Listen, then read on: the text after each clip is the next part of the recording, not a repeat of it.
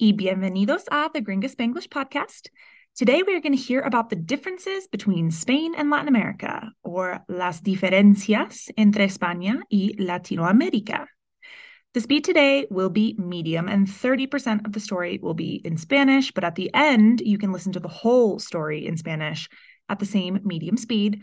For the vocab today, I will do our usual vocabulary, but also mention lots of slang, names of food and drink that could be good for either Spain or Latin America. So if you're planning a trip and want to learn about the specific region's vocabulary, make a list. Get a pluma. I'll esperar.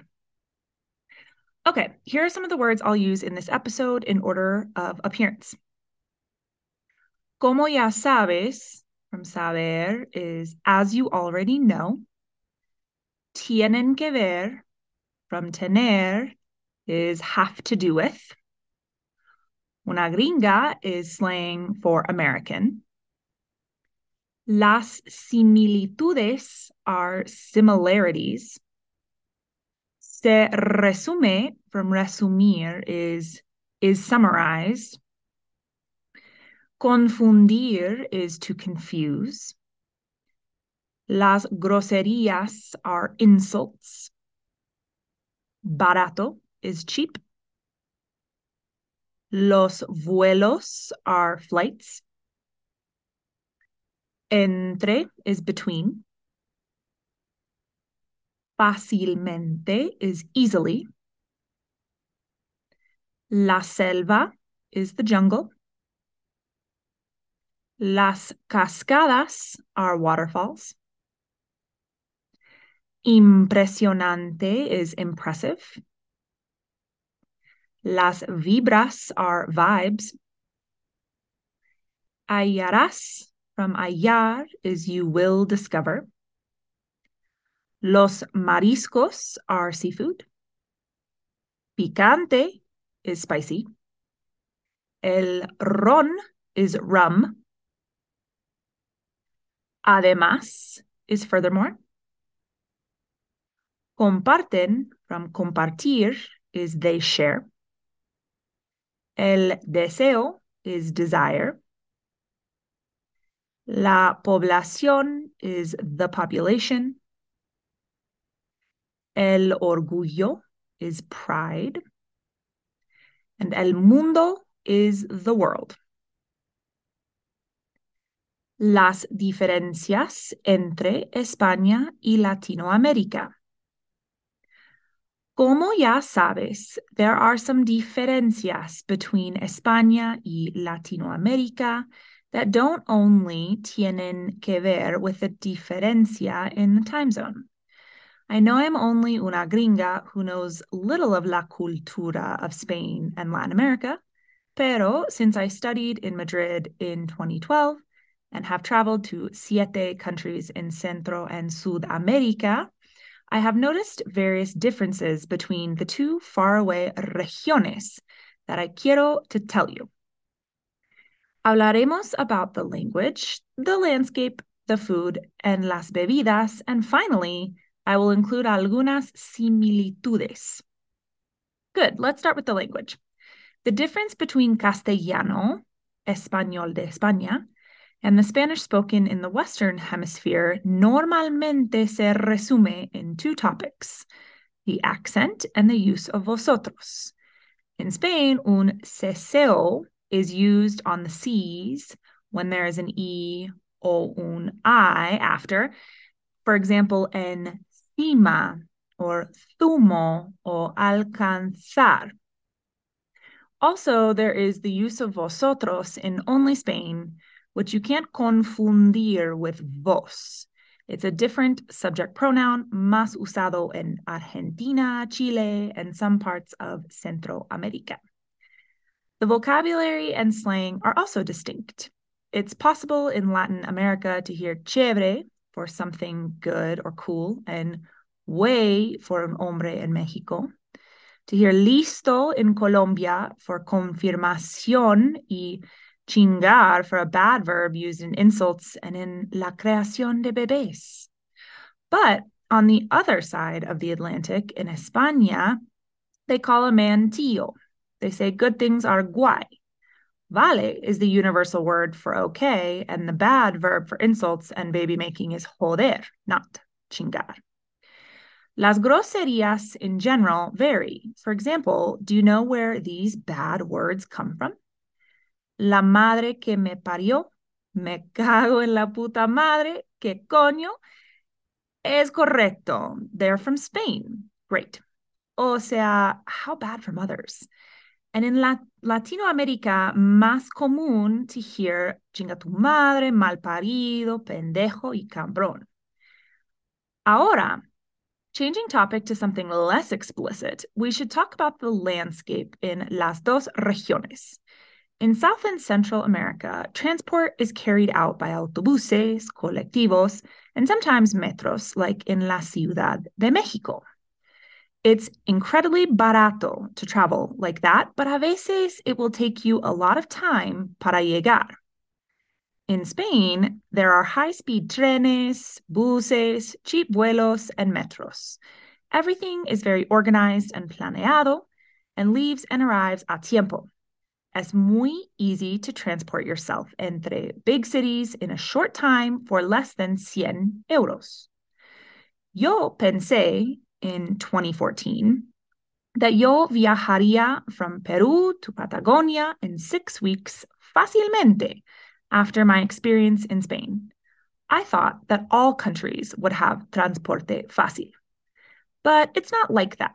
Going from Peru to Ecuador took 24 horas on a bus because it stopped every kilometro for some razón, it seemed.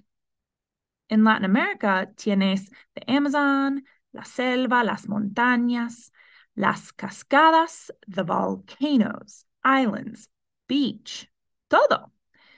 The diversity of regions, sometimes in the mismo país, like in Ecuador, es impresionante. En cambio, España gives vibras of Europe in every sense castles, plazas, museums, and big cities. There is the countryside also, places verdes y tranquilos, but normally they aren't very touristy. Which place to visit completamente depende on which tipo de experiencia you want to have. Entonces tenemos la comida and drinks of the two places. In Spain, hallarás paella, a dish of rice and meat or mariscos, jamón ibérico, tapas, or small plates like olives, patatas bravas, etc. There's also tortilla española, which is really a dish of eggs, onion, and potato. En contraste, there is the tortilla of Latin America, made normally with corn and things like salsas picantes of ají, habanero, and other chiles, tacos, tortas, tamales, and more. In regards to bebidas, there are distinct options también. Do you know what region el pisco el aguardiente, and Malbec wine come from? If you said South America, tienes razón. More up north, you find el tequila and its cousin el mezcal and el ron from the Caribbean. In Europe, there's sangria, red wine Rioja, Ribera, and Tempranillo. Además, España is known for its vermouth, a drink similar to vino that we normally add to a martini in the US. But not everything is different between the dos regiones that comparten, más o menos, a language. Some of the similitudes that I have noticed incluyen a deseo to express oneself through dance. It can have a different nombre and rhythm, like flamenco in España, cumbia in Colombia, salsa in Cuba, tango in Argentina. Another is that Spanish speakers love el café y el vino, both tintos. Much of the población that speaks Castellano or Spanish is católico, and they have orgullo and pasión for their tradición, historia y familia.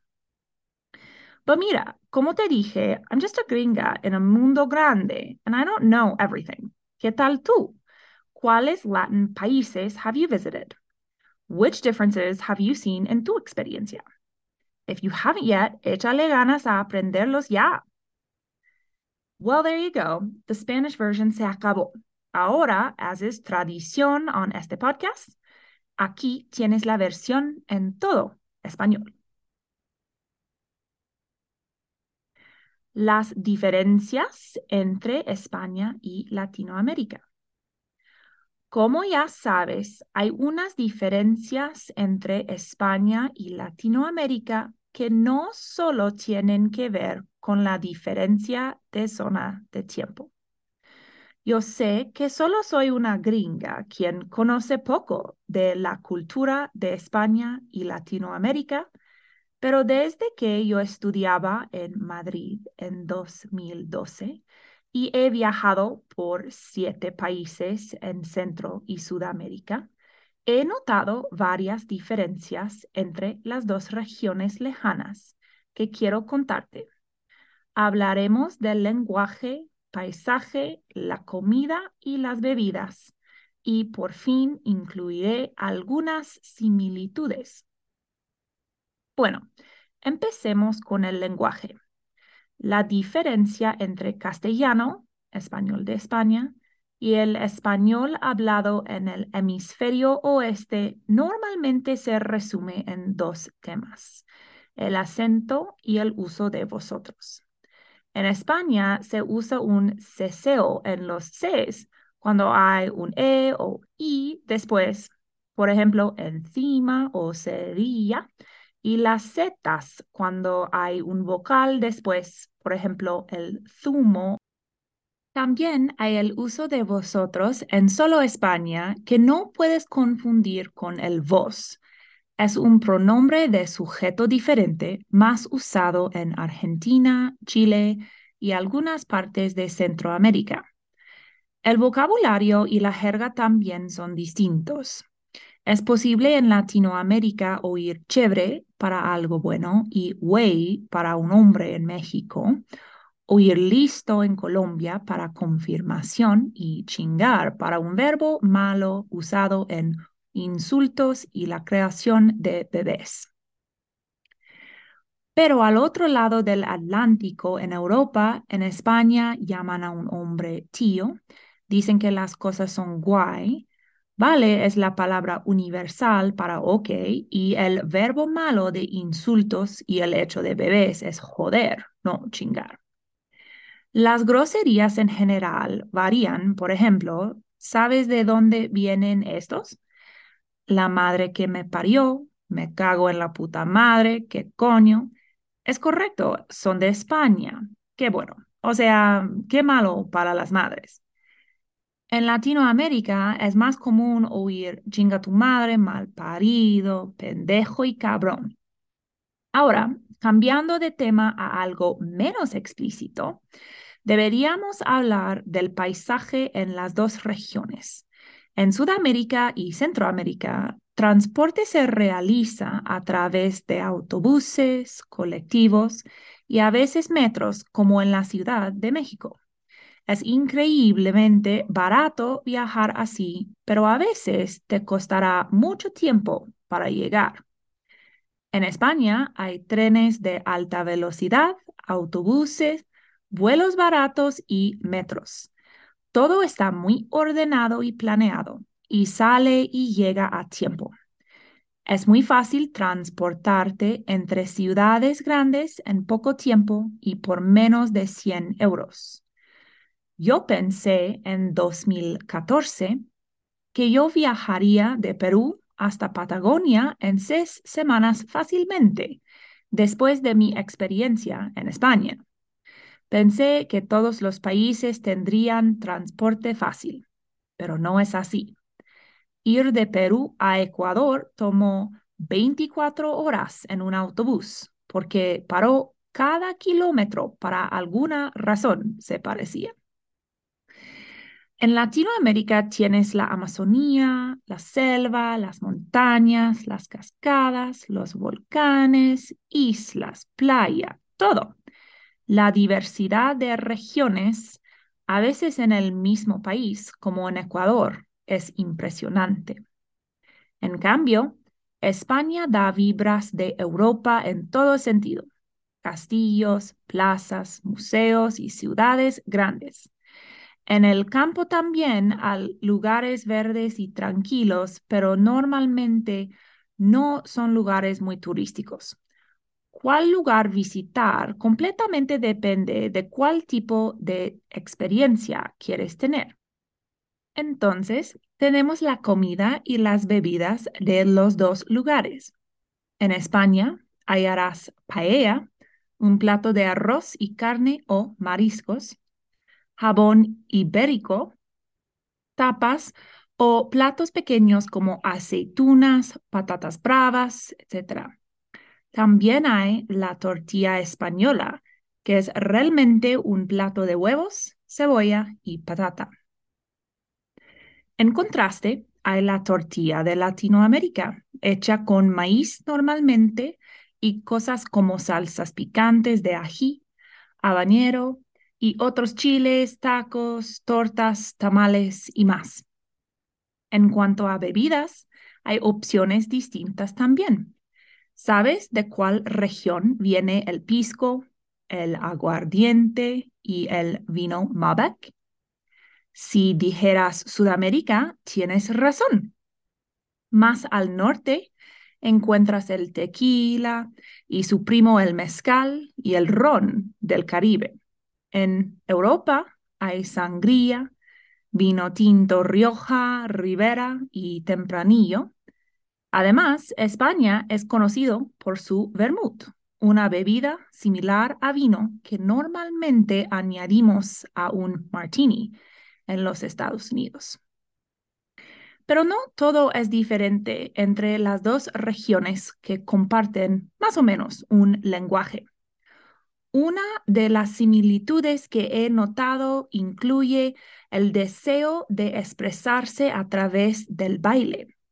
Puede tener nombre y ritmo diferente, como flamenco en España, cumbia en Colombia, salsa en Cuba tango en Argentina. Otra es que les encantan los hispanohablantes el café y el vino, ambos tintos. Mucha de la población que habla castellano o español es católico y tienen orgullo y pasión por su tradición, historia y familia. Pero mira, como te dije, solo soy una gringa en un mundo grande y yo sé que no sé todo. ¿Qué tal tú? ¿Cuáles países latinos has visitado? ¿Cuáles diferencias has visto en tu experiencia? Si todavía no, échale ganas a aprenderlos ya. Time to plan your next trip if you can, or if not, grab a book or start a show from the region you are interested in. See if the cultural differences I mentioned check out. And as always, let me know if I can help by saying hi at gringaconsulting.com. Very soon, the book that accompanies this season will be live on Amazon. Check my products page or the description for more info. That's it for today. Es todo para hoy. Hasta la próxima.